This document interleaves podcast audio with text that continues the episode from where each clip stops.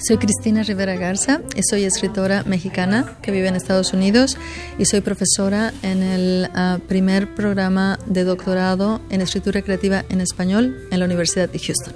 Esta noche ha presentado un libro suyo. ¿Cómo se llama? La cresta de Ilión en español, de Iliac Crest en English indicaba que la cresta de Ilión hacía referencia a un campo de referentes que no tienen mucho en común con la referencia en el campo de la traducción en inglés. Ya, lo que pasa es que decidimos hacer un, una pequeña, un pequeño cambio en el título. El, eh, el título en español se refiere igual al mismo hueso de la cadera, a eh, la cresta de, de, del el hueso ilíaco, pero en el, en el título en español decidí conservar las referencias eh, más a los clásicos, a, a, a, Ilión, a ese nombre antiguo de Troya, ¿no? de donde sale Ulises uh, para su gran viaje. Eh, y en la traducción que hicimos al inglés decidimos eh, no incluir esas, esas referencias a los clásicos y concentrarnos más en, en una referencia directa al hueso. ¿no? Y por eso la, la traducción ahora eh, literal del título en inglés sería La cresta ilíaca. ¿Qué cuenta esta novela? Pues es una novela de... Eh, como todas las novelas es difícil reducirlo a unas cuantas cosas, pero es el, la trayectoria, el, el, el, viaje de un personaje que inicia siendo hombre y conforme va avanzando la, la narrativa eh, se encuentra con el reto eh, la provocación que le lanzan a una serie de mujeres jóvenes que han tomado su casa, eh, que le dicen que es mujer.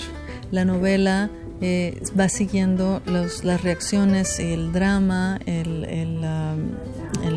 conflicto que este narrador siente eh, a partir de esta, de esta revelación de su secreto. ¿Cuál es su relación con la traducción?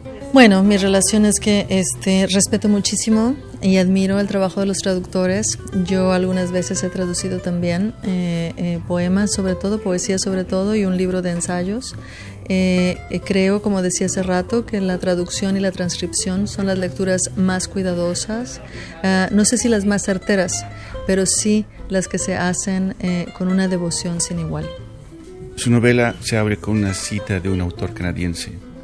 Yeah, un autor eh, experimental canadiense, Steve eh, McCaffrey, uh, que ha hecho libros muy interesantes en relación a, cómo los lenguajes eh, necesitan o eh, necesitamos estar muy conscientes de los contextos donde se esparcen para poder eh, llegar a, tantos significados como podamos cuando estamos en contacto con ellos. Yeah. ¿Qué le lleva esta cita? La novela incluye una, una referencia y, y, una, y, un personaje de una escritora mexicana eh, eh, del siglo XX, Amparo Dávila, eh, y la novela, eh, el epígrafe está un poco indicando que hay dos maneras de leerla, al menos, hay muchas, pero dos. Una es sabiendo quién es Amparo Dávila y otra es sin saber quién es Amparo Dávila. Ambas lecturas son válidas, pero te llevarán a diferentes caminos. Muchas gracias por la entrevista. Muchas gracias por estar aquí, nada más.